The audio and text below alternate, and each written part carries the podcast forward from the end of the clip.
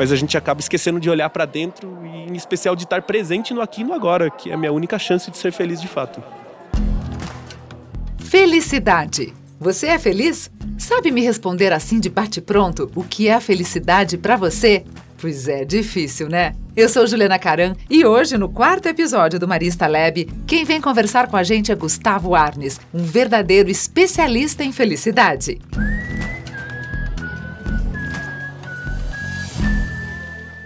Começando mais um podcast, o tema que vamos tratar agora é felicidade, como planejar o futuro e construir presença. E o meu convidado é o Gustavo Arnes, advogado, idealizador do Congresso Internacional da Felicidade, fundador da Escola Brasileira de Ciências Holísticas, entre vários outros atributos. Seja muito bem-vindo, Gustavo. Obrigado, uma alegria estar aqui, uma honra, né, estar conversando aqui com com o grupo marista, com os pais, eu que me enquadro também nessa categoria de pai. Minha filha estuda também no colégio marista, eu sou ex-aluno marista, meu pai é ex-aluno marista, meu tio avô é ex-aluno marista, então é uma longa geração aí de maristas, então a relação afetiva é bastante forte também. Que bom. Então a gente vai te ouvir como profissional da área, mas também como pai. E eu queria assim abrir de uma forma bem ampla. A felicidade, ela passa pela espiritualidade, Gustavo? Puxa, uma excelente pergunta. O Tal Ben-Shahar tem uma definição de felicidade que é bastante interessante, né? O Tal Ben-Shahar que ficou famoso como professor da aula mais concorrida de Harvard, ele traz que a felicidade é uma combinação de alguns aspectos, né? Então, é, bem-estar físico, emocional, relacional, intelectual e espiritual. Então, na definição dele, o bem-estar espiritual é um dos componentes do que integra a felicidade. E ele lembra que a espiritualidade não precisa ter relação com a religião. Pode ter para aqueles que são religiosos, pode ter com a crença em Deus para quem acredita, ou né, qualquer outro nome que a gente queira dar, enfim, para uma força maior. Uh, mas não necessariamente ele coloca a espiritualidade como aquele sentido de preenchimento interno. Então é o significado que a gente encontra naquilo que a gente faz.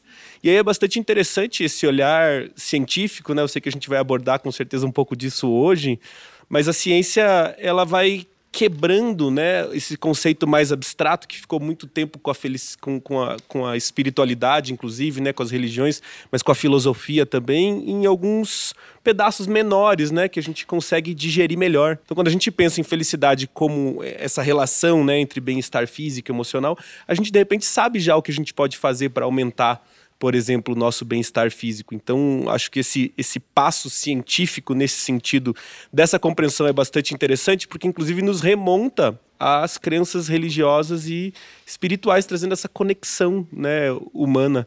E aí eu acho bastante interessante destacar também que a ciência traz um pouco do que são as chamadas ilusões da felicidade ou até infantilizações da felicidade. Muitas vezes acreditando que uh, uma vida feliz é uma vida com eventos extraordinários, um em cima do outro, né? grandes momentos, e a vida ela é bastante ordinária, né? A gente faz mais ou menos a mesma coisa, mais ou menos todos os dias, com mais ou menos as mesmas pessoas, mais ou menos os mesmos horários. E se a gente não encontra significado nessas pequenas coisas do dia a dia, a gente não vai encontrar significado em algum outro momento. Aí eu acho que cabe, né, a, a contribuição da espiritualidade, para a gente encontrar significado nas pequenas coisas que a gente faz do dia a dia. Se romantiza muito. Ai, eu vou ser feliz quando. Tá, tá, tá, tá, tá, tá, tá, tá. tá. Sempre depende de algo de fora. Mas, na verdade, a chave está dentro de nós, é isso? Sem dúvida nenhuma. É, é perfeitamente isso. E a gente, inclusive, hoje, né, vive nesse momento em que a gente é quase oprimido pela ditadura da felicidade. Eu preciso estar feliz 100% do tempo, senão tem algo errado comigo. As pessoas não aceitam mais os menores movimentos de frustração, tristeza ou estresse e começam a logo imaginar que tem algo de errado, sendo que todos esses sentimentos e emoções eles são parte natural da vida. A gente vai viver todos esses sentimentos e emoções e esses altos e baixos, quase todos eles dentro de um mesmo dia. Isso é bastante comum. Então, a gente hoje corre esse risco com essas narrativas simplificadas, até que a gente vê muito na mídia, né, do grande empresário, da mega multinacional que largou o super salário e foi ser feliz vendendo picolé na praia. E isso é muito arriscado, né? A gente começa a imaginar que de fato a felicidade está num outro lugar, num outro momento. Essa é também uma das ilusões da felicidade, como a ciência diz, de que ela está em algum lugar ou em algum momento, né? E a gente passa é, a semana toda trabalhando, esperando o sábado, o ano todo trabalhando, esperando as férias, e quando chega esses momentos, eles eles eles estão tão já poluídos com toda essa carga que eu coloco de que agora eu preciso estar feliz porque é o meu momento de relaxar, que a gente acaba perdendo, né? Inclusive, e fica tenso, momento, e fica tenso em ser feliz. Isso, e fica estressado, né? E fica nervoso porque as coisas não estão saindo como a gente imaginava. E aí surge né, a, a, a, crise da depressão com a música do Fantástico, né, que já relembra segunda-feira, as pessoas já começam a sentir uma certa angústia. Então, é, essa crença né, de que uh, eu vou encontrar a felicidade no final de semana, ou nas férias, ou quando eu terminar de quitar o meu apartamento, ou quando eu encontrar aquela pessoa especial, enfim, né, sendo às vezes objetivos materiais ou imateriais, não importa, mas a gente acaba esquecendo de olhar para dentro e, em especial, de estar presente no aqui e no agora, que é a minha única chance de ser feliz de fato. E fora a, a, relação com as mídias sociais, que a gente vê o tempo todo pessoas, entre aspas, felizes, postando é, lugares maravilhosos, sorrisos, que de fato, provavelmente, alguns até estejam felizes, mas a grande maioria quer só estampar ali aquele momento é, de pseudo-felicidade. E daí as pessoas tentam fazer essa comparação como que a gente consegue se livrar desse é, quase tóxico isso que a é. gente né, consome é. nas mídias sociais? Como é que a gente consegue se blindar quanto a isso? É tóxico, sim. Né? Não, não, diria nem que é quase tóxico, eu diria que é muito tóxico para a geração dos millennials, né? Que eles nasceram ali depois dos anos 2000. Eles já nascem dentro da internet. A geração anterior viu a internet chegando. E aí é bastante interessante, porque os psicólogos têm descoberto uma relação muito forte entre o real e o virtual. Aqueles que nasceram antes do advento da internet, eles conseguem perceber bem que em algum momento da sua vida a internet chegou e passou a fazer parte. Para os millennials, a internet sempre teve lá. Então, eles têm mais dificuldade em entender o que é real e o que é virtual. O virtual é real para eles e é muito parte do dia a dia.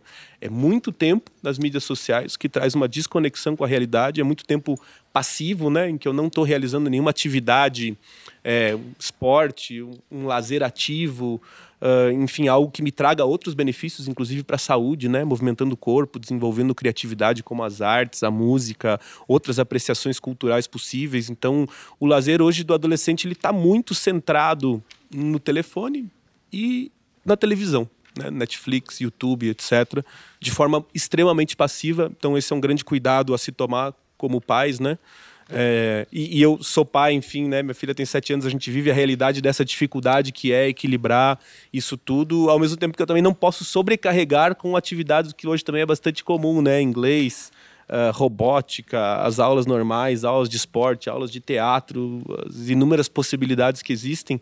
Porque a, a criança precisa ter um tempo livre para brincar também é muito importante que a criança se entedie em algum momento e realmente né, sinta os momentos de tédio, tem esse ócio também para realmente né, pensar em algo, a criança em especial, né, que ela possa desenvolver uma brincadeira sem ter que necessariamente precisar o tempo todo de um brinquedo eletrônico ou não, mas que ela possa usar a sua imaginação, a sua criatividade para isso, né? Essa, essa capacidade de imaginar do ser humano, ela tem que ser é, é, é, muito incentivada desde a primeira infância e isso vai chegar depois no adolescente mais emocionalmente equilibrado, né? com certeza com um diálogo aberto em casa, mas acho que essa é uma dica muito importante que eu tenho ouvido em especial dos meus amigos psicólogos, é controle bem o tempo de tela do seu filho, em especial das redes sociais, porque eles não, não é a realidade, né? Ele é um recorte de um momento do dia em que a gente normalmente quer postar aquele momento mais feliz, aquele momento empolgado, aquele grande momento, né, uma viagem, algo que a gente esteja vivendo, mas aquilo não é a vida das pessoas e aí a gente cai na comparação, né? Puxa, ele tá lá, eu tô aqui, você vai se colocando sempre num, num lugar pior de vida, vamos colocar assim, né? Como se você não estivesse fazendo nada de interessante. Sem dúvida. E então a gente agora falando da questão das chaves, né? Onde a gente busca essa felicidade, o autoconhecimento seria uma das das grandes chaves? Sem dúvida. Talvez a principal chave, né?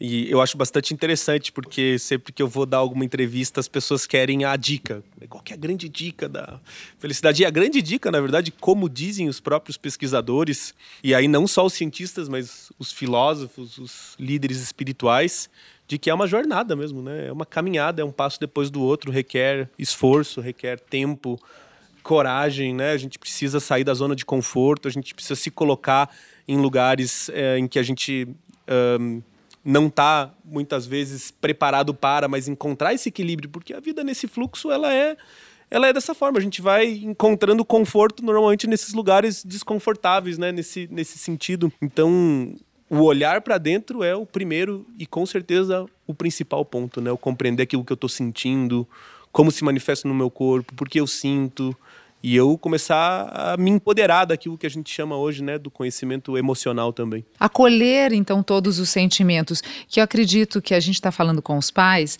é, e para que a gente possa ter crianças saudáveis, jovens saudáveis, eles se espelham necessariamente nos pais, nos, nos adultos que fazem parte da vida deles. Se o adulto que está ali no dia a dia não estiver saudável emocionalmente, é, a, a, psique dele não estiver bem, não vai conseguir passar este modelo. Então aí é uma tarefa dupla. A gente realmente tem que buscar esse autoconhecimento para poder ser exemplo para os pequenos. Perfeito, exatamente isso, né? Uh faço o que eu digo, não faço o que eu faço, né? Isso não funciona. A criança aprende pelo exemplo, de fato, né? O adolescente também. Então é muito importante que os pais busquem esse caminho, esse equilíbrio. Com certeza isso vai refletir mais tarde na própria busca do adolescente, do jovem que vai é, encontrar o seu caminho por si só, no final das contas. E nesse sentido, eu acho que é importante a gente lembrar os pais de que é importante que a criança fique triste em algum momento. Ela vai ficar triste, né? Eu como pai me percebo muitas vezes querendo contornar situações, querendo alegrar minha filha a qualquer custo, é, levá-la para uma outra atividade quando ela está entediada. Eu preciso me lembrar constantemente porque eu esqueço disso, né? De que a criança precisa viver o tédio. A criança vai, vai precisa viver as suas frustrações. A gente muitas vezes quer colocar em uma bolha, né? A gente quer proteger do mundo, mas naturalmente faz parte da vida, é importante que se vivam esses momentos. Isso com certeza contribui para o desenvolvimento de um adolescente saudável, emocionalmente estável.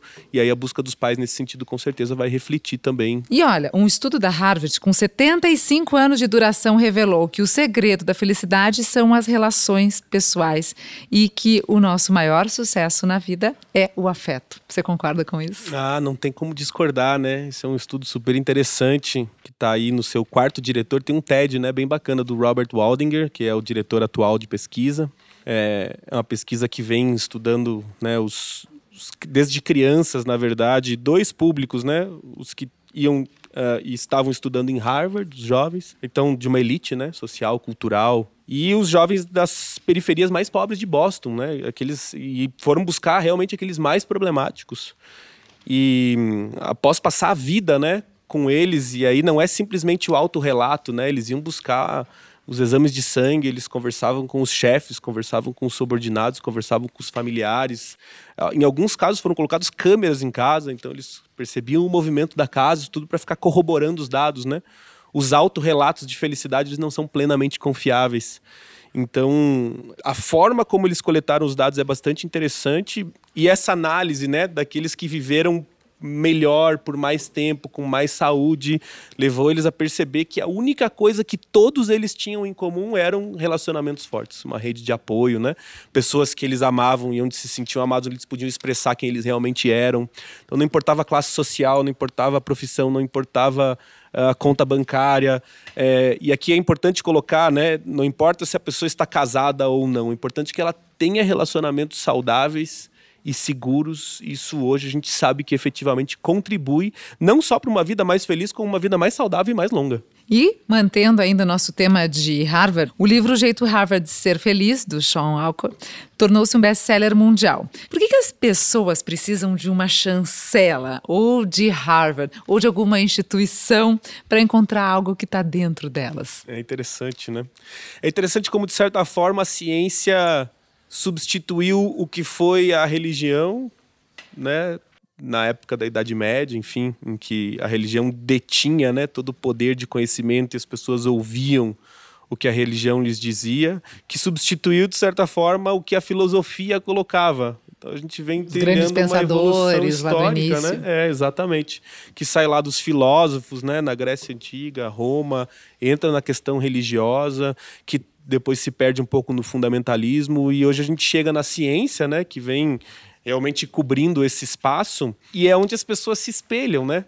É, a gente quer o que é cientificamente comprovado, sem nem parar muito para pensar como é que isso vem sendo comprovado. E aí acho que a meca desse lugar realmente é Harvard, onde estão né, os maiores, enfim, mais famosos e, e, e tantos outros adjetivos aí para os grandes pesquisadores e pesquisas que têm sido feitas. Mas é interessante que tanto ele que é da linha da psicologia positiva quanto a própria psicologia positiva, eu digo sempre, é como se fosse a ciência da minha avó, assim, né? Porque dá alguns conselhos que a minha avó me daria, né? Manter relacionamentos saudáveis, por exemplo, né? Afetivos é um deles. Uh... Olhar o copo sempre cheio. Exatamente, né? Esse olhar positivo sobre as coisas, cuidar da saúde física, todas essas dicas que hoje a psicologia positiva comprova, a partir de estudos empíricos, de certa forma é o que a espiritualidade sempre disse, é o que a filosofia sempre disse, é o que a tradição dos povos originários, né? Então, dos índios brasileiros há milênios também diz. Então, é interessante que a ciência vá chegando nesse mesmo ponto e que isso vá abrindo caminho para um outro tipo de compreensão, né?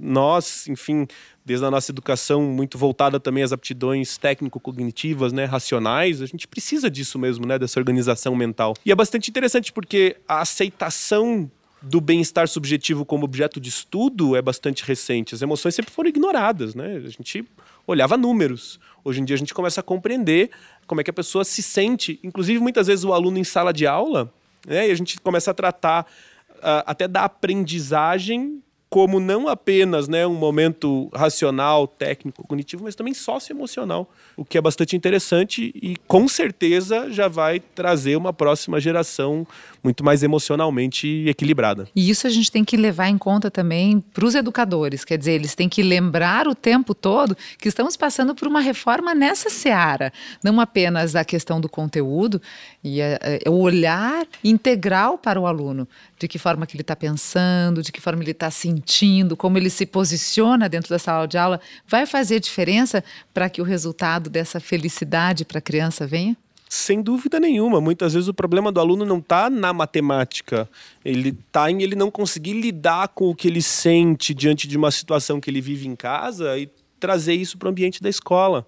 Então, esse diálogo né, entre o aluno, os pais e a escola, ele é de fato fundamental para o sucesso escolar da criança e para o seu próprio desenvolvimento humano também. Perfeito. E agora, Gustavo, no seu texto para Projeto Draft, você diz que quando seguimos com nossos sonhos e saímos da zona de conforto, o primeiro lugar a que nós chegamos é a zona do medo, onde 90% dos projetos acabam. É. Como ter persistência e fazer parte desses 10% que conseguem seguir em frente? Especificamente falando sobre desenvolvimento de projetos, né, no, no, nessa entrevista com o projeto Draft foi bastante interessante. Justamente isso, né, a gente tem essas ideias, que sonhos que acabam muitas vezes nem se desenvolvendo como um projeto, né, elas ficam engavetadas em algum lugar, a gente não consegue dar vazão, muitas vezes tem medo, né, de que uh, enfim, de sair de fato da nossa zona de conforto, né? Então acho que boa, boa parte dos nossos sonhos eles já, já, já ficaram por lá, infelizmente. E aí a grande dificuldade é essa, que quando a gente sai da zona de conforto, a primeira coisa que a gente encontra é esse choque do medo. Eu, não sei bem lidar com as coisas quando eu saio do meu ambiente confortável. Surgem desafios, eu não sei bem o que fazer. E muitas vezes o medo realmente toma conta nesse momento. É, eu não consigo lidar com tudo isso que eu estou sentindo especificamente. E é de fato, né, dos projetos que saem da zona de conforto, 90% ficam já nesse primeiro choque que a gente recebe. O que a gente precisa é, tendo ciência disso, é, é conseguir ficar nesse lugar durante um tempo, porque é desconfortável mesmo. E o ponto todo é esse: eu estou saindo de um lugar onde eu sei exatamente como fazer, o que fazer, etc., para um lugar onde eu não sei bem como agir. E conseguindo me manter emocionalmente centrado nesse lugar, eu começo a lidar com essas situações. Eu começo a entender uh, essas novas interações, eu começo a me relacionar com elas, eu começo a encontrar respostas para aquilo que eu preciso. E aí eu chego no que a gente chama da zona de aprendizado em que realmente as coisas começam a fluir melhor. Eu me sinto daí, venci aquelas dificuldades, me sinto capaz de enfrentar as próximas. Isso me traz uma nova energia. Eu já construí, um, às vezes, uma nova rede de relacionamentos para suportar essa ideia, esse projeto, até que eu consigo chegar na realização de fato, né, onde aquele sonho lá de trás, né, realmente se presentifica na matéria. E ficando nesse lugar mais um tempo, essa se torna a minha nova zona de conforto, ou uma zona de conforto alargada, como a gente chama. Então eu preciso estar mais uma vez preparado a romper esse lugar novamente, que já é um lugar maior. Eu já sou uma nova pessoa depois dessa realização. E aí é bastante interessante porque as pessoas que vivem isso uma etapa elas têm muito mais facilidade na próxima, porque elas meio que já sabem o que vai acontecer. Eu vou sair da zona de conforto de novo, vou encontrar o medo de certas coisas, mas eu vou conseguir contornar, vou dar um jeito. A pessoa já está emocionalmente muito mais bem preparada. E é por isso que a gente encontra tantas histórias de sucesso, por exemplo, vamos pensar nesses empresários que faliram três, quatro empresas, porque o cara já passou por esse processo muitas vezes. Então isso é bastante comum, né? São histórias que inclusive a gente admira e é um dos grandes paradoxos do trabalho, né? A gente meio que não quer sair da onde a gente está por medo, ou por conforto, ou por. enquanto a gente admira aquelas pessoas que realmente fizeram esse movimento. Então, eu acho que quanto mais conhecimento a gente tiver, é, até um, hoje, dessas enfim, não só das habilidades, das habilidades técnicas, né, mas das chamadas soft skills, enfim, hoje falam nas happiness skills também, enfim, uh, que podem me ajudar a desenvolver esses projetos, realizar esses sonhos, isso é bastante importante, né. Antigamente, falar a palavra fracasso era até proibida, ninguém podia fracassar, ninguém, é, e a gente sabe que a maioria das pessoas que tenta alguma coisa não consegue de cara, então não deixa de ser um fracasso, entre aspas, e hoje existe uma outra relação com o fracasso, a gente começa a admitir admitir o fracasso e entender de que forma ele nos é, faz mais fortes e mais persistentes com a vida. Como é que é a história do fracasso? Você teve que viver na sua vida pessoal alguma história de fracasso que te fez levantar e seguir em frente? Com certeza, e eu acho que isso vem muito, essa visão histórica que você trouxe é bastante interessante. Se a gente pensar, né, um, antigamente o aluno errava, ele ia parar no milho, né? Literalmente, né? Ele apanhava, tinha palmatória. O erro ele era condenado mesmo. Um, a gente saiu desse lugar, né, do físico para machucar o aluno muitas vezes psicológico e emocionalmente. Então, né, vem lá de caneta vermelha, riscado. O erro ele não é bem visto, né? Um, hoje, o contexto educacional traz um aprendizado muitas vezes em cima do erro, né? O aluno é chamado a se manifestar, o aluno é chamado a expressar suas dúvidas e a construção do aprendizado se dá em cima disso. Então, completamente diferente do que era antigamente, mas obviamente isso depois é transportado para o ambiente da universidade, depois é transportado para o ambiente das empresas e no mundo real a gente aprende pelo erro, né? É do erro que surge a criatividade, é do erro que surge a resiliência. Então, eu na minha vida enfrentei alguns fracassos, né? Inclusive fali algumas empresas, passei por algumas dificuldades financeiras. Uh, daqui, né? Os projetos relacionados, por exemplo, à área da felicidade, é, se saíram muito bem, correndo também alguns riscos passei por muita ansiedade. Eu acho importante colocar isso, né? Que muitas vezes as pessoas, enfim, olham muitas vezes para o Congresso de Felicidade e imaginam que foi tudo um mar de rosas, né? E a gente tem que tomar muito cuidado com essa narrativa. Foi e ainda é bastante difícil, é uma demanda bastante estressante. Né? O fato de mexer com eventos traz né, essa, essa dinâmica complexa, assim como todas as profissões têm as suas, os seus fatores estressantes, os seus fatores de ansiedade, mas é como a gente se posiciona frente a isso, como é que a gente lida com essas coisas. Então, com certeza os meus fracassos anteriores me ajudaram nos sucessos atuais, enfim. E de que forma a gratidão nos ajuda no caminho de encontro à felicidade? Essa, essa é uma palavra que hoje em dia está deturpada, moda. né? Está na moda. Eu vejo, às vezes, a pessoa segura a porta para o outro, o outro já se abaixa e fala Ai, gratidão. gratidão. a gente vê as pessoas um pouco cansadas, né, já do termo, que é muito comum também de acontecer, mas a gratidão é um ponto muito importante dentro dos estudos da psicologia positiva. Existe uma ciência especificamente dentro da gratidão, de tão poderosa que ela é. Ela é uma forma de recircuitar o nosso cérebro, ela cria novos caminhos neurais e de forma reduzida, simplificada, né? A gente poderia ficar um podcast todo conversando aqui só sobre a gratidão, mas ela, ela modifica um pouco o meu olhar, que está normalmente muito preso ao negativo, aquilo que eu gostaria de ter e não tenho, ao que não está funcionando bem. E ele traz o meu olhar para aquilo que eu possuo de fato, para aquilo que está dando certo na minha vida. E, e aí, quando eu me torno grato por essas coisas, isso naturalmente começa a tomar conta de outras áreas da minha vida. O exercício mais simples, né, prático, proposto pela psicologia positiva, porque como teoria ela é bastante interessante. Agora, se eu não fizer algo na minha vida, eu realmente não vou sentir nenhum dos benefícios. É um, a prática da gratidão com três coisas a agradecer na parte da noite.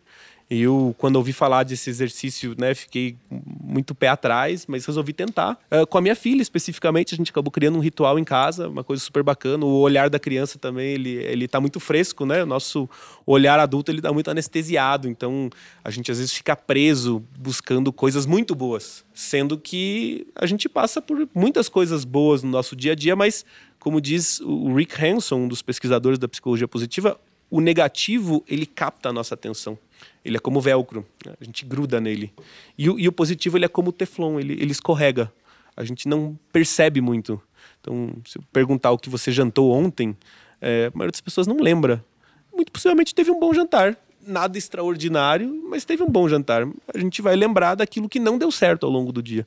Eu posso ter mandado 30 e-mails, eu vou lembrar à noite daquele um único e-mail que eu não mandei. Eu posso ter visitado familiares eu vou me culpar porque não fui para academia. Eu posso ir para academia eu vou me culpar porque não consegui é, pagar as contas no banco. Eu fui para academia e não passei muito tempo com os meus filhos. Então, o nosso olhar ele está sempre muito preso, né? Na culpa, remoendo situações do passado ou ansioso nas situações futuras. A gratidão é uma das formas que a gente tem de trazer a nossa atenção para o momento presente, rememorar as coisas positivas do dia e com isso fazer com que elas comecem a se fixar melhor na nossa memória. E com o tempo, não é que a gente vá viver mais momentos positivos, mas o meu cérebro vai registrá-los mais automaticamente. Eu começo a criar novos caminhos neurais para isso e é bastante interessante o que acontece. Então, já deixo aí a dica para os pais que quiserem fazer esse ritual familiar à noite, simplesmente agradecendo por três coisas que viveram durante o dia.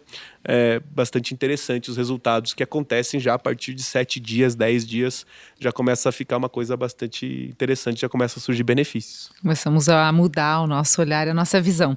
E já entrando então já para o finalzinho do nosso podcast, queria que você falasse um pouquinho do mindfulness e como a prática da meditação pode nos ajudar em tudo isso que a gente conversou até agora, quer dizer, aquele olhar para dentro. E, claro, somos adultos, mas como que a gente auxilia as crianças nessa prática, que elas também precisam desse tempinho de se olharem aqui internamente? Perfeito. Acho que o ponto principal é esse olhar interno. E aí, mesmo para viver qualquer situação prazerosa do meu dia, seja passar tempo com os meus filhos, seja num almoço com a família, eu preciso estar presente no momento. Então, às vezes a gente está vivendo aquela situação prazerosa, mas a nossa mente está preocupada com alguma coisa no trabalho, e aí no trabalho eu estou pensando que eu devia estar em casa, isso é muito comum. Então eu preciso ter uma prática para que eu possa permanecer no momento presente, de fato curtir os momentos que eu quero curtir e lidar com as adversidades que naturalmente vão surgir no dia a dia também. E aí essas duas ferramentas que você citou, elas são ferramentas muito interessantes, o mindfulness e a meditação. Uh, alguns dizem que o mindfulness é um, é um tipo de meditação, mas é, ele até é, mas no final das contas o mindfulness ele é muito mais uma qualidade da forma como eu interajo. Eu posso é, praticar o mindfulness um, comendo, por exemplo, com os meus filhos, né? A prática do mindfulness é estar realmente naquele momento presente. A meditação ajuda, a gente precisa desmistificar ela também, né? Para que as pessoas possam compreender de fato o que é meditar, para que serve a meditação. Acho que a gente não consegue se alongar aqui muito nisso, é, mas as pessoas precisam saber que existem diferentes formas de meditação e que com certeza algumas delas podem servir bem para mim. Normalmente a gente imagina a pessoa sentada em flor de lótus, né? Naquela posição, enfim, as costas eretas, né? As mãos sobre o joelho é, é uma das formas de meditação. Agora eu posso meditar caminhando, eu posso meditar tomando banho, tenho meditações ativas. É, a meditação é simplesmente uma forma de eu centrar novamente em mim mesmo. É, as pessoas às vezes imaginam que vão começar a meditar elas vão ficar zen e elas não querem ficar zen porque elas têm um dia a dia muito agitado, elas são empresárias, elas precisam lidar com diversas coisas. E tem esse estado mental ansioso em que eu tenho dificuldade em lidar com as coisas. Eu estou tão acelerado, pensando em tanta coisa, fazendo tanta coisa ao mesmo tempo, que eu não consigo lidar bem com os problemas. Eu acabo gastando muito tempo, às vezes, numa para realizar uma atividade simples. E algumas respirações elas podem me trazer de novo para um estado mental um pouco mais equilibrado, onde eu vou lidar muito melhor com essas situações. Então, acho que cabe algumas desmistificações e, com certeza, a pessoa procurar formações, práticas. Eu tenho certeza que uma delas vai é, servir bem, né? Algumas pessoas dizem que entram em estados meditativos, né? Um, praticando esportes, por exemplo. Né? A meditação nada mais é do que me trazer para aqui para agora. E para as pessoas que gostam, a academia pode ser uma possibilidade, ou um esporte corrida. coletivo, a corrida. É importante que a pessoa busque o que funciona para si própria e com certeza isso vai se alastrar, né? Os benefícios eles se alastram para as mais diferentes áreas da vida. E é interessante aqui, por favor, vou fazer um, um, um, recorte. É interessante que não precisa ser longos períodos. Cinco minutos por dia, três minutos por dia já vão é, trazer muito benefícios é, para a sua saúde mental. Inclusive tem alguns aplicativos. Tem um que chama Cinco Minutos, que é um aplicativo bastante interessante desenvolvido aqui em Curitiba e você pode baixar gratuitamente e ele é apenas cinco minutos e ele te orienta com algumas falas, você pode até acionar uma, uma música, uma trilha para te trazer. E justamente isso, tirar os pensamentos, eles vêm até nossa mente e a gente tem que editá-los em outro momento. Eles só passam pela cabeça e vão embora. A gente não precisa resolver esses pensamentos naquela hora. Não, não seria um resumo disso? É excelente, muito bom. Não conhecia esse aplicativo, muito interessante. É, hoje a tecnologia assim como ela é danosa, né, como a gente falou em alguns casos, ela pode ser utilizada de forma benéfica, né? Hoje são muitos os aplicativos e as possibilidades que a gente tem de encontrar é, essas práticas guiadas, né, aqui ao alcance das mãos a qualquer momento e que com certeza contribuem muito para a nossa saúde mental e emocional. Então, para a gente já ir se direcionando para o nosso encerramento, eu queria que você falasse sobre propósito. Também é outra palavra que, junto com, com gratidão, virou moda. Vamos descobrir o nosso propósito, vamos encontrar o nosso propósito. Mas, na verdade, é, para que a gente consiga atingir a felicidade, ela passa por essa busca de propósito? É bastante interessante, né? Uma outra palavra também uh, um pouco deturpada, é, também com alguns perigos, né, quando a gente fala sobre ela, justamente a gente não correr o risco de cair nessas narrativas simplificadas que a gente vê na mídia, né, das pessoas largando tudo, indo buscar propósito em outros lugares. Enquanto se eu não encontrar propósito nas pequenas coisas que eu obrigatoriamente preciso fazer todos os dias da minha vida, não tem como eu sair procurando propósito para as grandes coisas, né? É, esse senso de realização, enfim, ele vai com certeza passar é, pelo autoconhecimento à medida que eu conheço os meus talentos, as minhas habilidades uh, inatas, muitas vezes, né? aquilo que eu já trouxe para esse mundo. Uh, que parte desse alto olhar. Com certeza, os propósitos eles estão sempre muito ligados aos talentos que eu já trouxe, né, e que de alguma forma podem ser colocados a serviço do mundo também. A psicologia positiva fala sobre uma diferenciação interessante, né? O, o estudo em si já é interessante, o que é uma vida boa, o que é uma vida significativa, o que faz a vida valer a pena. E uma vida boa, ela é uma vida que está onde estão inclusos alguns prazeres, né? Enfim, jantares, viagens, realizações materiais e imateriais. É, uma vida significativa já é uma vida em que eu passo a me conhecer melhor e, e vivo né, para além desses momentos, porque esses são momentos fugazes, né? E que muitas vezes eu tô, inclusive, vivendo um momento interessante, mas estou me sentindo vazio naquele momento, né? Uma doença muito comum do nosso tempo. Então, a vida significativa é aquela em que eu começo a encontrar propósito naquilo que eu faço. Isso me traz esse senso de preenchimento, que pode ser chamado de espiritualidade, como a gente começou aqui a nossa conversa. E a vida que vale a pena ser vivida é aquela vida em que eu ainda consigo exacerbar isso tudo e colocar isso tudo a serviço do mundo. Não de forma, né, é, numa ONG, como alguns imaginam que precisa ser, né? Mas existe realização em, em todas as profissões quando eu começo a enxergar para além da pequena tarefa que eu estou realizando, mas o, como isso impacta de fato na vida das pessoas. Então eu acho que é muito mais é, essa busca desse olhar que vai sair desse lugar interno e vai alterar de fato a minha realidade, porque a minha realidade é simplesmente a forma como eu a vejo, que passa pelo propósito e pela busca do propósito, que então nada mais é do que uma busca interior também. E para a gente fechar com chave de ouro, qual seria a dica que você daria para os pais que estão nos ouvindo agora? Legal. É, tem dois livros uh, bastante simples, é, muito interessantes, que trazem muito do que a ciência hoje sabe sobre, numa linguagem fácil, acessível. Você citou um deles, né, do Sean Anker, O Jeito Harvard de Ser Feliz. E o professor do, do Sean Anchor é o Tal Ben Shahar, que a gente citou aqui hoje também. Ele tem um livro também chamado Seja Mais Feliz, traduzido para o português, também um livro bastante leve, bastante simples, com exercícios práticos, coisas que eu posso fazer com a minha família e que vão, de certa forma, aprimorando esse, esse olhar. Uh, hoje tem bastante coisa também, é, filmes, documentários no próprio Netflix, bastante coisa interessante. Tem um chamado Rap, que é bastante interessante. Tem algumas cenas gravadas aqui em Curitiba, que é muito bacana a gente ver o calçadão lá, mas que ele vai trazendo bastante entrevistas né, com cientistas, com público em geral e vai construindo alguns desses um, componentes, como a ciência hoje chama, né? Componentes que constituem esses modelos de felicidade, como a gente falou anteriormente do modelo do Tal Ben Shahar, por exemplo.